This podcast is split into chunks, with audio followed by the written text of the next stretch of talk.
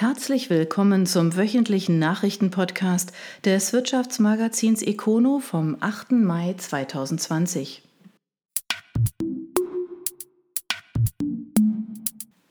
Es geht wieder los, mit Abstand. Die Freizeitparks im Land dürfen Ende Mai in die Saison starten. Die Auflagen sind streng und noch nicht komplett bekannt. Der Europapark wagt vorab ein Experiment. Klebronn, Rust, Mainau. Der 29. Mai ist in diesem Jahr ein besonderer Freitag. Es ist der von Verantwortlichen in den Freizeitparks im Land herbeigesehnte Termin für den behördlich genehmigten Start in die Saison im Zuge der Corona-Maßnahmen. Zudem ist es der Freitag vor dem langen Pfingstwochenende.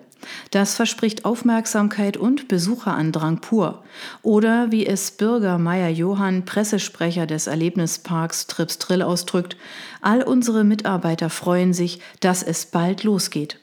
Auch im Europapark hat man, wie auch beim Verband deutscher Freizeitparks und Freizeitunternehmen, in den vergangenen Wochen intensiv an einem Maßnahmenkatalog gearbeitet, in enger Absprache mit den Behörden, wie es aus Rust heißt. Denn Sicherheitsabstände, Hygieneregeln, Desinfektionsmaßnahmen gelten nicht nur in Einkaufsläden, sondern auch in den Parks.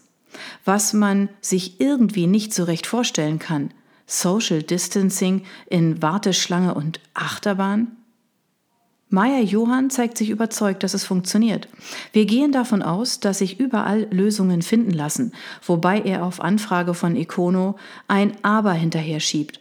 Die Umsetzung ist natürlich abhängig von den Auflagen, die zum jetzigen Zeitpunkt noch nicht feststehen. Dazu muss man wissen, die Verantwortlichen auf Bundes- und Landesebene haben zwar bereits das Datum für die Öffnung festgelegt und die üblichen Maßnahmen zur Hygiene und Abstand sind auch bekannt, Meier Johann? Wie genau die Auflagen aber gestaltet werden, steht noch nicht fest. Wir hoffen bald Auskunft von den Behörden zu bekommen. Auch beim Europapark gibt man noch keine Details bekannt, verweist auf weitere Informationen, die es in Kürze geben soll. Dabei hat der Park in Rust schon weitgehend vorgearbeitet. Die Besucherzahlen werden dort durch tagesbasierte Online-Tickets begrenzt. Es sollen neue Technologien im Bereich des Warteschlangenmanagements und des Wahren von Abständen eingesetzt werden. Es gibt zusätzliche Desinfektionsstationen und Abstandsmarkierungen im Wartebereich und Restaurants. In anderen Freizeiteinrichtungen im Land hat man mit all diesen Maßnahmen bereits erste Erfahrungen.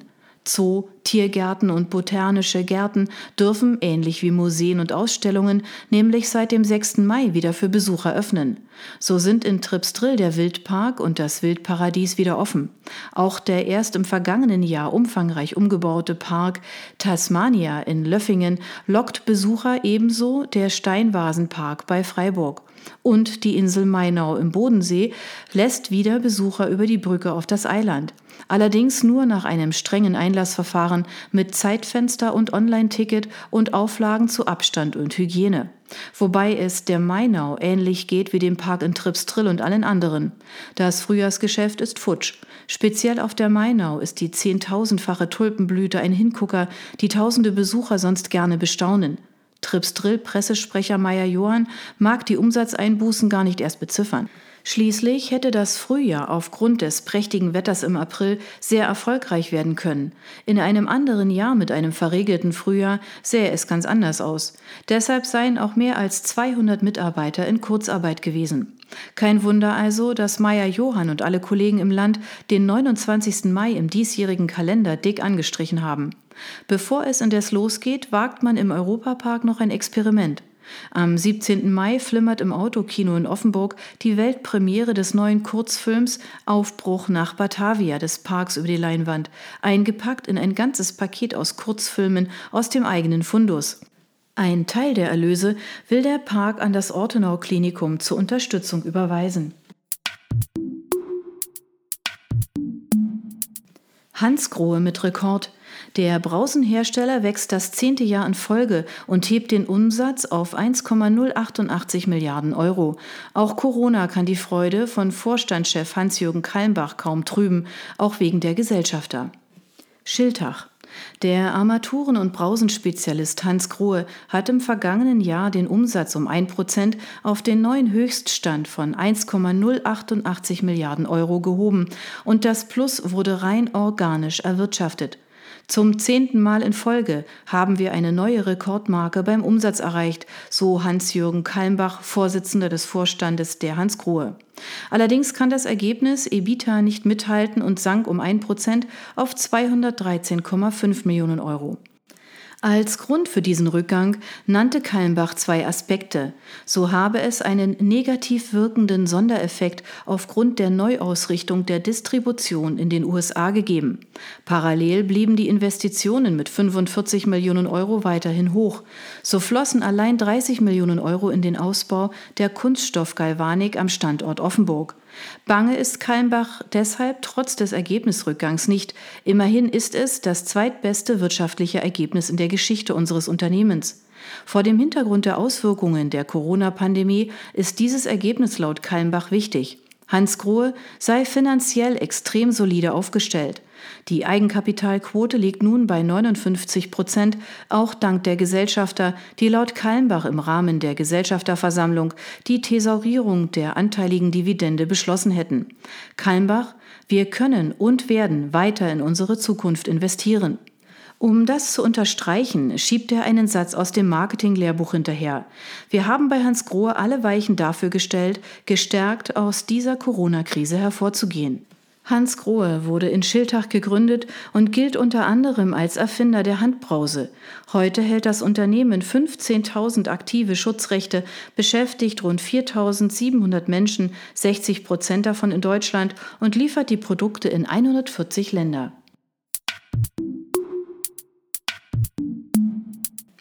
Überschuss beim BGV sinkt.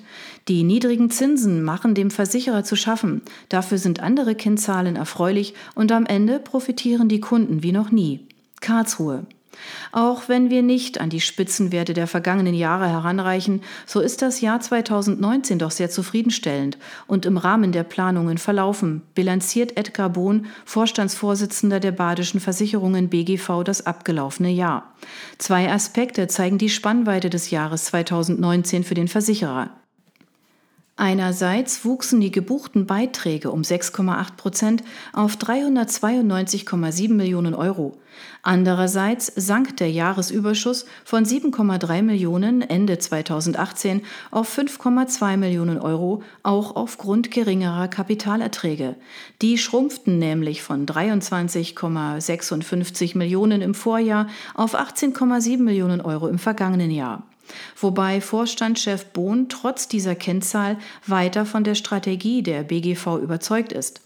Der Kapitalanlagebestand stieg immerhin um 35,7 Millionen Euro auf 970,4 Millionen. Man setze eben auf langfristige Anlagen statt auf kurzfristige Ausschüttungen zu Bohn. Was nicht heißt, dass die Mitglieder und Kunden nicht von der Geschäftstüchtigkeit des Versicherers profitieren würden. Die BGV schüttet 8 Millionen Euro insgesamt aus, so viel wie noch nie. Im Jahr 2016 waren es beispielsweise noch 2 Millionen Euro weniger. Der Blick auf das laufende Jahr ist für BGV-Chef Bohn ebenfalls ambivalent. Aufgrund des Sturmtiefs zu Jahresbeginn und gleich zwei Großbränden in einem Kindergarten und einer Schule mit jeweils mehreren Millionen Euro Sachschaden stiegen die Schadensaufwendungen im ersten Quartal um 6,5 Prozent auf 48,2 Millionen Euro. Demgegenüber stieg die Zahl der gebuchten Beiträge trotz Corona-Einschränkungen im öffentlichen Leben im gleichen Zeitraum um 0,5 Prozent auf 297 Millionen Euro. Die Badische Versicherung BGV geht zurück auf die Gründung eines Spezialversicherers für Kommunen in Baden im Jahr 1923. Heute ist die Gruppe Marktführer im Bereich des öffentlichen Dienstes und bietet zudem verschiedene Policen auch für Privatpersonen und Firmen.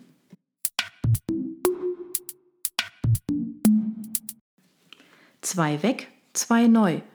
Die Menschen der Woche stammen aus einer Volksbank, einem Verlag und zwei Industrieunternehmen. Villingen-Schwenningen. Karriereende und Karrieresprung. Bei den Menschen der Woche finden sich beide Bereiche. Um wen es sich handelt? Einfach auf econo.de im Dossier anschauen. Übrigens, die Personalien aus dem April können Sie ebenfalls auf econo.de im Dossier noch einmal nachlesen. Häfele wächst dank dem Ausland. Die Gruppe steigert den Umsatz um 7,6 Prozent. Chefin Sibylle Thierer spricht von einem großen Erfolg und nennt mehrere Gründe dafür. Nagold. Die Häfele-Gruppe hat im vergangenen Jahr erstmals 1,5 Milliarden Euro umgesetzt, ein Plus von 7,6 Prozent, das Unternehmensleiterin Sibylle Thierer vor dem Hintergrund der angespannten globalen wirtschaftlichen Rahmenbedingungen als großen Erfolg wertet. Drei Gründe führt sie dafür ins Feld. Erstens. Die Gruppe setzt konsequent auf Exporte, erwirtschaftet mittlerweile 80 Prozent des Umsatzes auf ausländischen Märkten. Warum das für Häfele gut ist? Weil der Heimatmarkt im vergangenen Jahr nur um 3,3 Prozent gewachsen ist. Die Auslandsmärkte legten hingegen um 8,8 Prozent zu, wobei vor allem Asien und Osteuropa Treiber der Dynamik sind. Und die Chefin setzt auch weiter auf den Export. Mit der Tochter Häfele Adriatic habe man eine Tochter im Mittelmeerraum gegründet. Zudem wurde eine Niederlassung in Tansania aufgebaut, die Ostafrika und die Seychellen betreut. Zweitens. Häfele hat mit der Eröffnung eines zweiten deutschen Standortes in Lehrte bei Hannover die Logistik verbessert. Im Zusammenspiel mit der Logistik-Drehscheibe am Stammsitz Nagold könne man die Kunden in Deutschland und dem benachbarten Ausland nach Aussage von Tira am nächsten Tag nach Bestellung beliefern und zugleich die Deadline für Bestellungen zeitlich weiter nach hinten schieben. Drittens, die Gruppe baut die eigene Kompetenz in den Bereichen Software und LED-Beleuchtungen aus. So hat Häfele ein Planungstool mit Virtual Reality-Anbindung aufgebaut. Wichtiger aber, mit der Übernahme der Nimbus aus Stuttgart, einem der führenden Hersteller im Bereich der LED-Beleuchtung für Innenräume, erschließt man sich einen weiteren Geschäftszweig. Insgesamt sieht man sich damit als Impulsgeber der Branche. Mit Häfele Connect vernetzt die Gruppe Licht, Sound und elektrische Antriebe in Möbeln per App. In Summe führen die Produkte nicht nur zu einem Anstieg des Umsatzes, sondern auch bei den Mitarbeitern. Deren Zahl stieg insgesamt um 300 auf nun 8100 Menschen. Davon sind 1650 in Deutschland angestellt. Dieses Plus von 50 Personen gegenüber dem Vorjahr ist laut Tira vor allem auf die Übernahme von Nimbus zurückzuführen. Das Unternehmen wurde 1923 als Handelsgesellschaft für Erzeugnisse der Eisenwaren- und Werkzeugindustrie in Aulendorf gegründet. Vier Jahre später übernahm Adolf Häfeler das Unternehmen allein und zog nach Nagold um. Damals war dort das Zentrum der Möbelindustrie in Württemberg. Zwischenzeitlich galt der Katalog Der große Häfele mit 25.000 Produkten rund um Beschläge und einer Auflage von 60.000 Exemplaren als Standardwerk der Branche. Heute bietet die Gruppe neben Beschlägen aller Art auch elektronische Schließanlagen sowie Software und Lichtlösungen. Der Kuckuck verstummt. Die Uhrenfabrik Hubert Herr wird geschlossen. Das Traditionshaus ist ein Opfer der Auswirkungen der Pandemie und war das letzte seiner Art. Triberg. Die traditionsreiche Uhrenfabrik Herbert Herr stellt den Betrieb ein. Das teilte die Insolvenzverwalterin Christiane Marx von der Kanzlei Schleich und Kollegen mit. Ende Februar hatte das Unternehmen Insolvenz angemeldet. Zunächst gab es laut Marx auch sehr positive Rückmeldungen zur Weiterführung. Durch die Entwicklungen im Folge der Corona-Krise seien aber alle Interessenten abgesprungen. Hinzu kam, dass im Zuge der Krise Bestellungen storniert oder zurückgestellt wurden. Deshalb konnte noch nicht einmal die trotz einer Insolvenz erhofften und notwendigen Umsätze erwirtschaftet werden. Um keine weiteren Kosten anfallen zu lassen, hat die Insolvenzverwalterin den Geschäftsbetrieb eingestellt. Bereits in den Vorjahren liefen die Geschäfte nur schleppend, was in der letzten veröffentlichten Bilanz des Jahres 2017 zu einer erneuten Erhöhung des Bilanzverlustes führte. Die Uhrenfabrik Herr fertigt seit Anfang des 19. Jahrhunderts Kuckucksuhren. Jetzt war das Unternehmen nach eigenen Angaben der letzte Hersteller, der alle Teile der Uhr vom Werk über die Gehäuse bis zu den Schnitzereien im eigenen Haus fertigte. Das Sortiment, das Kunden aus 60 Ländern kauften, bestand aus klassischen Modellen, einer Uhr als Fußballstadion, aber auch der kleinsten Kuckucksuhr der Welt.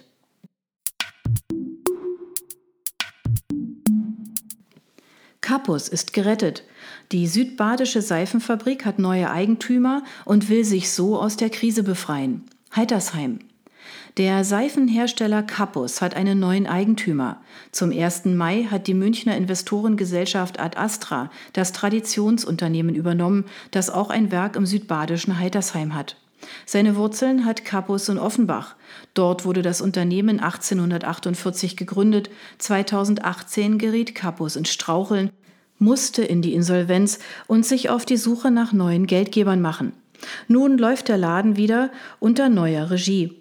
Rainer Xell, neuer Geschäftsführer vor Ort, hofft auf langfristige Besserung. Die Sicherung der Produktion mit dem bestehenden Sortiment steht im Vordergrund, so Xell.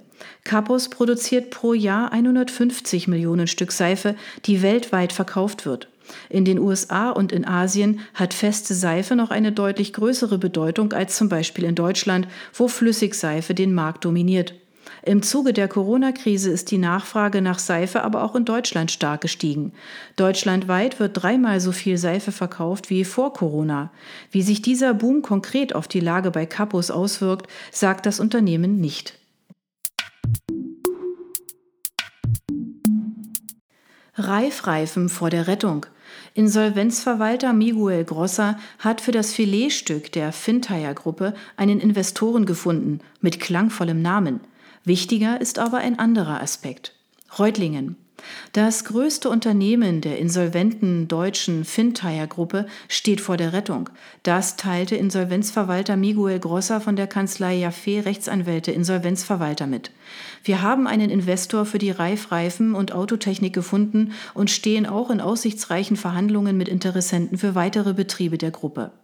Konkret will Bridgestone, der weltgrößte Reifenhersteller, alle 42 Standorte von Reif Reifen und Autotechnik, die unter der Marke Reif, Netto und ABS auftreten, sowie das Runderneuerungswerk in Reutlingen übernehmen. Damit werden auch die insgesamt 554 Arbeitsplätze in diesen Betrieben erhalten. Ein entsprechender Kaufvertrag wurde laut Grosser unterzeichnet. Der Vollzug steht jedoch unter anderem noch unter dem Vorbehalt der Zustimmung der Kartellbehörden. Die Investorensuche war in dem aktuell sehr schwierigen Marktumfeld und unter dem Eindruck der Corona-Krise eine Herausforderung. Es bedurfte eines außergewöhnlichen Einsatzes aller Beteiligten, um so in kürzester Zeit eine Fortführungslösung zu realisieren. Einen wesentlichen Beitrag dazu haben auch die Mitarbeiter vor Ort in den Filialen geleistet, so der Insolvenzverwalter. Er zeigte sich sehr glücklich über den Erhalt aller Arbeitsplätze. Voraussetzung für den Vertragsschluss war die Eröffnung des Insolvenzverfahrens über die Reifreifen und Autotechnik zum 1. Mai, durch die die Verfügungsgewalt über das Vermögen der Gesellschaft endgültig auf den Insolvenzverwalter überging. Das Amtsgericht Frankfurt am Main eröffnete zum 1. Mai 2020 Insolvenzverfahren auch für andere operativ tätige Fintyre-Gesellschaften. Für mehrere dieser Betriebe sind die Verhandlungen mit potenziellen Investoren über eine Fortführung auf der Zielgeraden. Wir haben im Investorenprozess festgestellt, dass das Interesse potenzieller Investoren ausschließlich den Einzelhandels- oder Dienstleistungsbetrieben der Fintyre-Gruppe gilt. Für die Großhandelseinheiten gab es keine Angebote, so Grosser. Weitere Verhandlungen mit Interessenten laufen noch für folgende Unternehmen. Secura Reifenservice, Reifeneinzelhandel und Service mit 60 Mitarbeitern. Duro Reifenservice, Reifeneinzelhandel und Autoservice mit 17 Mitarbeitern. Tire Expert Reifen und Autoservice, Reifenfach und Einzelhandel mit 107 Mitarbeitern. Reifen24, Online-Shop mit 5 Mitarbeitern, Saalfeld-Saale. Die deutschen Fintyre-Gesellschaften hatten Anfang Februar 2020 Insolvenzantrag wegen Zahlungsunfähigkeit und Überschuldung gestellt. Die Gruppe, die auf den Groß- und Einzelhandel mit Autozubehör und Reifen sowie das Anbieten von Serviceleistungen im Zusammenhang damit spezialisiert war, beschäftigte insgesamt über 1300 Mitarbeiter und erzielte einen Gruppenumsatz von rund einer Milliarde Euro. Male, wir meistern die Krise. Die Corona-Krise trifft den Zuliefererkonzern mitten in der Umbauphase, die ohnehin schon viel Geld kostet. CEO Stratmann bleibt aber optimistisch. Stuttgart. Als hätte der Mahle-Konzern nicht schon genug Aufgaben aufgrund der Transformation der Automobilbranche. Nun treffen das Unternehmen auch noch die Auswirkungen der Corona-Krise. Das beeinflusst unseren Geschäftsverlauf massiv. 2020 wird ein überaus schwieriges Jahr für uns, blickt Jörg Strattmann, CEO und Vorsitzender der Male Konzerngeschäftsführung voraus. Doch Strattmann sagt auch, der Konzern ist finanziell solide aufgestellt, deshalb können wir eine Durststrecke für eine gewisse Zeit durchziehen. Dennoch führe man Effizienzsteigerungsprogramme konsequent durch und halte an der Kostendisziplin fest. Deshalb werden wir die Krise meistern, so der CEO. Dabei hilft, dass bei Male nach der nahezu kompletten Schließung der eigenen Werke weltweit aktuell mit Hochdruck der Wiederanlauf in Europa vorbereitet werde. Strattmann, wir sind lieferfähig und in der Lage, die Bedarfe unserer Kunden zu bedienen. Dabei zahlt sich bereits jetzt der Konzernumbau aus.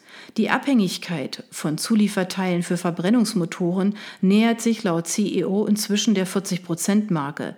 Dabei ist Male mit Kolben für Motoren groß geworden.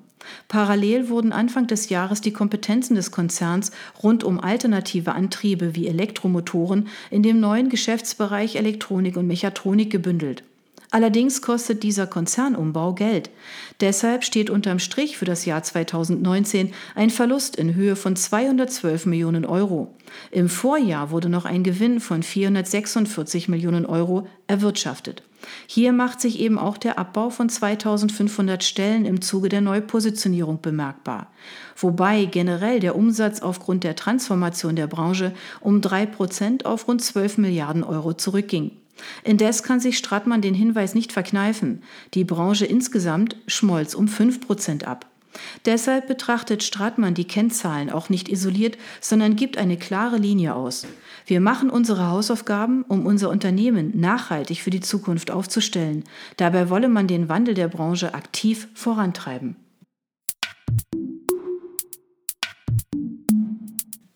Hekaton-Strategie zahlt sich aus. Die beiden Unternehmen legen beim Umsatz um mehr als 10 Prozent zu und hoffen sogar auf einen zusätzlichen Corona-Schwung. Sulzburg. Corona steht aktuell in der breiten Wahrnehmung für Abschwung und Rezession. Peter Umberger, Geschäftsführer der Hekaton Vertrieb, lenkt den Blick auf einen anderen Aspekt. Jetzt erleben alle Beteiligten sehr anschaulich die Vorteile unserer digitalen Lösungen. Das wird die Nachfrage nach unseren zukunftsfähigen Lösungen weiter erhöhen. Immerhin hat Hackathon bereits vor zwei Jahren funkfähige Rauchwarnmelder mitsamt dazugehöriger Infrastruktur entwickelt und ins Programm aufgenommen. Insgesamt hat die Vertriebsgesellschaft im vergangenen Jahr mehr als drei Millionen Brand- und Rauchwarnmelder verkauft. Auch bei anderen Produkten habe man deutlich zugelegt, wie es in einer Mitteilung heißt. Den Grund für den Erfolg sieht Umberger in der sehr engen und persönlichen Zusammenarbeit mit unseren Kunden, weshalb man längst auch auf digitale Applikationen setze. Auch das Schwesterunternehmen Hackathon Technik hat im vergangenen Jahr als Fertigungsdienstleister zugelegt. Es war mit einem Umsatzwachstum von 14,2 Prozent zum Vorjahr das beste Jahr unserer Unternehmensgeschichte. Wir haben alle Ziele übertroffen, so Geschäftsführer Michael Roth. Als Grund für den Erfolg nennt er die neue Strategie. Das Technikunternehmen wurde vom reinen Auftragsfertiger zum Dienstleister weiterentwickelt. So habe man im vergangenen Jahr neue Kunden aus der Industrieelektronik gewonnen. Insgesamt haben die beiden Hackathon-Unternehmen beim Umsatz in 2019 um 10,6 Prozent auf 197 Millionen Euro zugelegt. Die Zahl der Mitarbeiter wuchs um 7,4 Prozent auf 946 Menschen. 10,2 Prozent des Umsatzes wurden wieder in den Standort Sulzburg investiert. Für das laufende Jahr wagen die beiden Geschäftsführer Umberger und Roth aufgrund der Pandemie keine belastbare Prognose. Aber die Entwicklung der ersten Monate sind trotz Corona-Krise positiv. Deshalb hält man auch an zwei Zielen fest der Einführung eines SAP-Systems und die Inbetriebnahme eines Distributionscenters in Neuenburg. Sto arbeitet untypisch. Der Baustoffhersteller wächst im vergangenen Jahr in wichtigen Kennzahlen und fährt aufgrund der Auftragslage im März sogar Sonderschichten. Finanzvorstand Rolf Wörle formuliert dennoch ein Aber. Stühlingen. Das fragende Stirnrunzeln von Sto-Finanzvorstand Ralf Wörle bezüglich der Entwicklung in den vergangenen Wochen kann man zwischen den Zeilen der Mitteilung symbolisch erahnen. So habe man im Monat März hohe Auftragseingänge verzeichnet und dadurch untypisch für diese Jahreszeit auch an Samstagen in einzelnen Werken Sonderschichten in der Produktion eingeführt. Generell hätten die Umsätze in den ersten drei Monaten des laufenden Jahres über Vorjahr und im Rahmen der Erwartungen gelegen. Vor diesem Hintergrund erwartet der Finanzchef für das laufende Jahr ein Umsatzwachstum von 6,6 Prozent auf 1,490 Milliarden Euro. Für das operative Konzernergebnis erwartet Wörle eine Bandbreite zwischen 93 und 103 Millionen Euro. Allerdings versieht der Finanzvorstand diese Prognose mit einem dicken Aber. Eine Einschätzung über die Auswirkungen der Pandemie seien aufgrund der extrem dynamischen Entwicklung nur schwer möglich. Grundsätzlich beurteilt der Vorstand die geschäftlichen Perspektiven positiv. Dieses aber trifft indes auch die Aktionäre. Zwar schlägt der Stohvorstand der Hauptversammlung die Beibehaltung der Ausschüttungen mit einer Basisdividende zwischen 25 und 31 Cent sowie einem Sonderbonus von 3,78 Euro je Aktie vor, doch sollten sich die Auswirkungen durch die Pandemie noch verschärfen, könnte man auch andere Beträge vorschlagen. Das vergangene Geschäftsjahr gibt jedenfalls die Ausschüttungen ganz grundsätzlich her. Der Umsatz lag Ende 2019 um 4,9 Prozent höher als zu Jahresbeginn und erreichte 1,398 Milliarden Euro. Wobei die Zukäufe der Liava in Ilmenau, der Skyrise Prefab Building in Kanada und Unitex in Australien 15,1 Millionen Euro zum Umsatzplus von 65,8 Millionen beitrugen. Auch das Vorsteuerergebnis stieg um 3,6 Prozent auf 83,1 Millionen Euro und die Zahl der Mitarbeiter um 200 auf 5.533 Menschen. Die Stoß nach eigenen Angaben einer der international führenden Hersteller von Produkten und Systemen für Gebäudebeschichtungen wie Farben, Putze und Wärmedämmverbundsysteme.